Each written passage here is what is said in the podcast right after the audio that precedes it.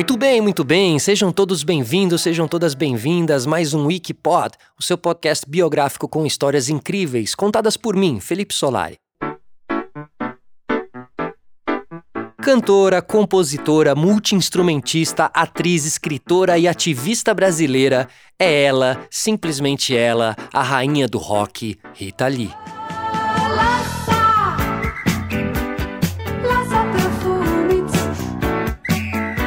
Rita Lee nasceu em São Paulo, capital, em 1947. Ela é filha de descendente de imigrantes norte-americanos, Charles Jones, que era o pai, e de italianos, que era a mãe, Romilda Padula.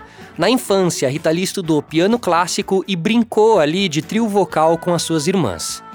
Aos 16 anos, ela acabou fazendo parte de um trio vocal feminino e participou de alguns shows e festas em colégios. Esse trio acaba sendo descoberto por Tony Campelo e passa a fazer coro para gravações de outras bandas, como Jack Blacks, Demetrius e Prini Loris. Em 1964, ela junta-se a um trio masculino, Uren Faces, forma uma outra banda e no fim ali com essas entradas e saídas, né, de integrantes de banda, é, Rita acaba se juntando aos irmãos Arnaldo Batista e Sérgio Batista e passam a se chamar O Conjunto com K, O Conjunto e depois Os Bruxos. No programa O Pequeno Mundo de Ronivon, na TV Record, eles acabam recebendo ali o nome de Os Mutantes, né? São intitulados como Os Mutantes em 1966. E a partir daí, meus amigos, o céu é o limite. Ou melhor, o espaço sideral e todos os outros discos voadores são o limite.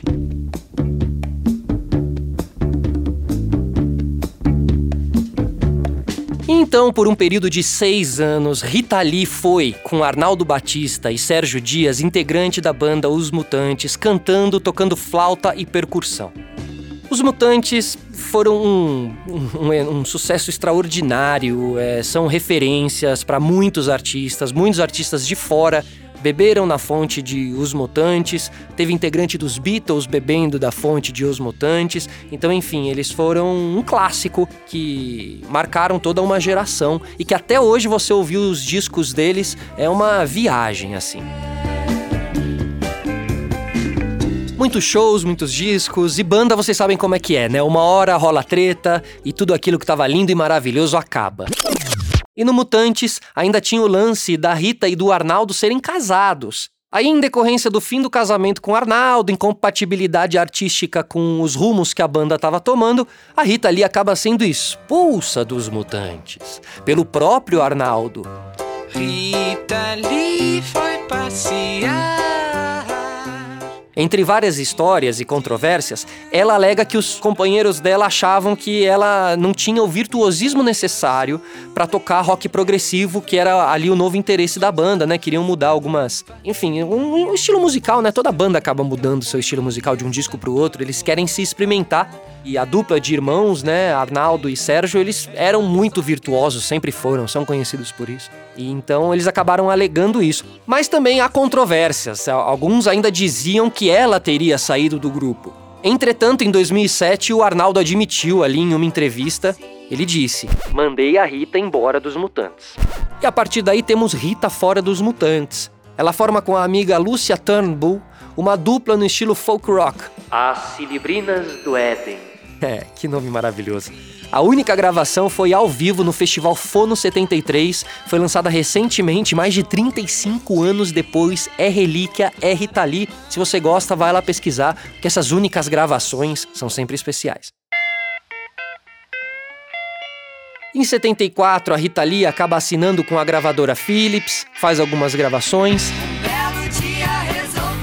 Em agosto de 76, uma passagem muito marcante. Durante a primeira gravidez, Rita Lee ali, grávida, morando com Roberto, seu marido, ela acaba sendo presa por porte e uso de maconha. O episódio é considerado um dos mais truculentos da época da ditadura militar. Foi um ato do regime com a finalidade de servir de exemplo para a juventude da época, né? Você sempre acabar indo atrás, prendendo, algo como já aconteceu com Marcelo D2, como aconteceu com outros, acaba tendo sempre a justificativa de ser um recado, de ser uma mensagem, já que essas pessoas falam diretamente com os jovens e adolescentes. A Rita Lee acaba alegando que ela tinha deixado de usar drogas já por causa da gravidez, né? Afinal, ela estava grávida.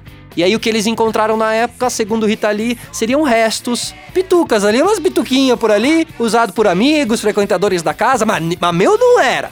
Agora, vem cá, Rita Lee, já que você foi lá pra cadeia, né, fazer o quê? Me conta, que que, o que Rita Lee fazia na cadeia? Os presos políticos me mandaram um violão e era o hipódromo feminino e o hipódromo masculino, que era igual a gente se comunicava através da janela. Oh, eu tenho, sei o quê. E aí ficou aquela simpatia, e aí as meninas da, da, da cela falaram, puxa, canta uma coisinha pra gente. Eu falei, pô, se eu tivesse um violão ia ser legal. E os presos políticos me mandaram um violão. Aí esperamos de noite, e aí eu comecei a cantar e, e ressonava lá, sabe? Muito bem, muito bem. Bom, aí Rita Lee inicia uma carreira solo, estrondosa, é, com a companhia do seu marido, Roberto de Carvalho, que dura até hoje. Rita Lee sempre foi, né, inquieta, provocadora, busca o novo, inusitada. Uma figura, até hoje, é uma figura muito especial incrível interessantíssima de se acompanhar, de conhecer a história. Por isso, seja bem-vindo, obrigado por acompanhar aqui o nosso Wikipod. E ela sempre, perante a sociedade, ela, ela sempre foi considerada uma mulher extravagante, né? Mas aquilo era puro estilo, era o grito da Rita Lee. Rita Lee sempre foi um grito. Aliás, Rita, deixa eu te fazer uma pergunta. O que é o novo para você? Coisa que você não tá não tá com uma, uma satisfação total, você procura a satisfação total, não acha, você entende que você nunca vai achar satisfação total e começa a fazer um monte de coisas, música, começa a se vestir, começa a se pintar loucamente, quer aparecer, quer chocar as pessoas, quer falar uma coisa que ninguém falou, quer dançar de um jeito diferente que ninguém dançou. E ao mesmo tempo a gente sabe que tudo já foi feito. É sempre inovadora a Rita, sempre multifacetada. Quando a gente fala multifacetada, é porque não, ela não ficou só nos microfones ali cantando, não foi só a música onde ela trabalhou e trabalha. A Rita Lee começou a atuar também como atriz e apresentadora, fez o filme Dias Melhores Virão de Cacá Diegues, de 89, um curta-metragem chamado Tanta Estrela por Aí, ela acaba até sendo premiada no Festival de Cinema de Gramado. Fez Durval Discos, de Ana Muilaera, esse filme é ótimo, incrível. E pontas em algumas novelas da Globo, Top Model. Lembra? Top Model era com a Malu Mader.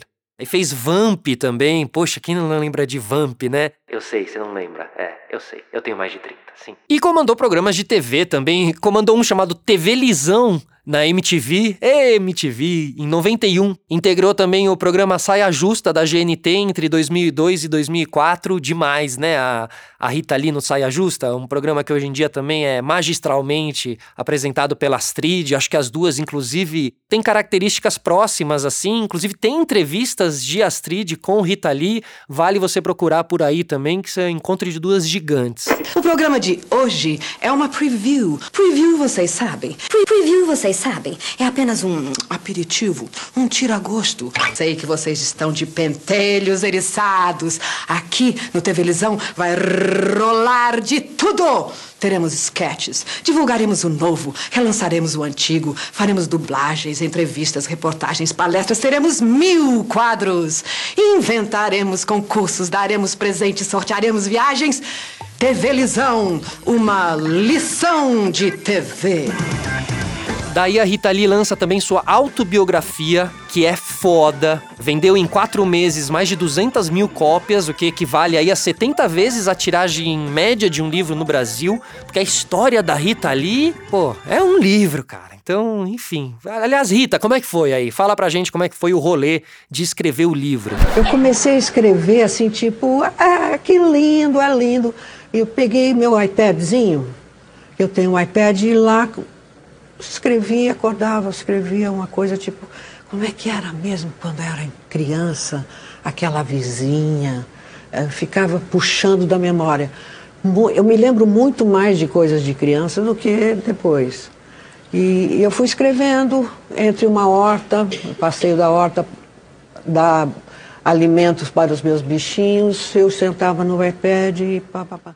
Vamos falar sobre números aqui, ó. Os números de Rita Lee são gigantescos. Ela alcançou a marca de 55 milhões de discos vendidos em uma carreira, que começou com rock, mas aí ao longo dos anos foi flertando com diferentes gêneros. com psicodelia durante a era do tropicalismo, pop rock, disco, new wave, MPB, a Rita Lee é incrível quando tá na MPB, bossa nova, eletrônica.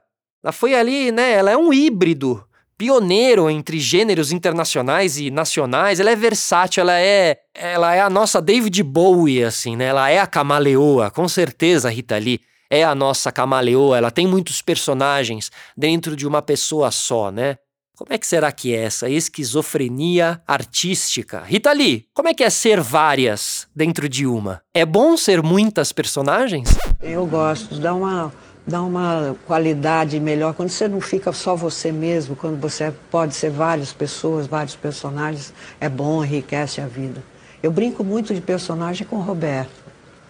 Ele faz um menino, um menino de dois, três anos, e eu sou o bicho imaginário dele. Às vezes passa um dia inteiro, a gente só, só ele, ele criança, um menino, eu vejo, eu vejo ele de bonezinho e tudo. E eu sou um bicho, eu posso ser dinossauro, mosca, é, coelho, qualquer coisa. A gente passa o dia inteiro.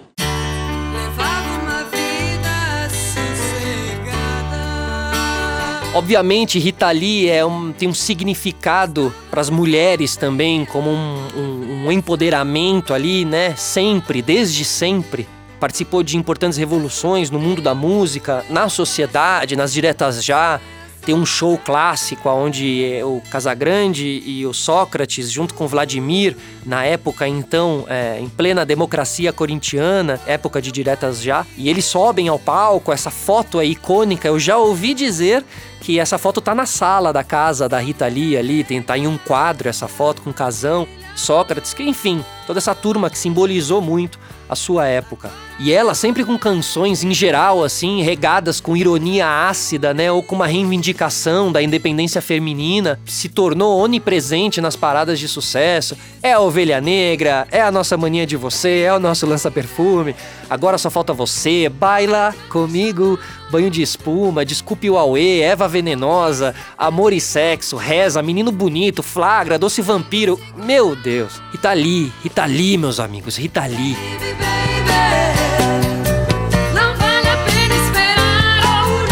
Fora o fato de que ela tem uma carreira que alcançou 50 anos, né? Então, isso não é para qualquer um, ainda mais num meio artístico de música, onde você tem tanta renovação e tanto esquecimento. Se manter durante tanto tempo é épico. Rita Lee passou da inovação e do gueto musical do final dos anos 60 e anos 70 para baladas românticas de muito sucesso nos anos 80 e toda uma revolução musical e já se apresentou com inúmeros artistas, desde Elis Regina, passando por João Gilberto até a banda Titãs. Em outubro de 2008, a revista Rolling Stone promoveu a lista dos 100 maiores artistas da música brasileira. E a Rita Lee ficou em 15º lugar. Há controvérsias. Dava para ficar mais. Ela é foda.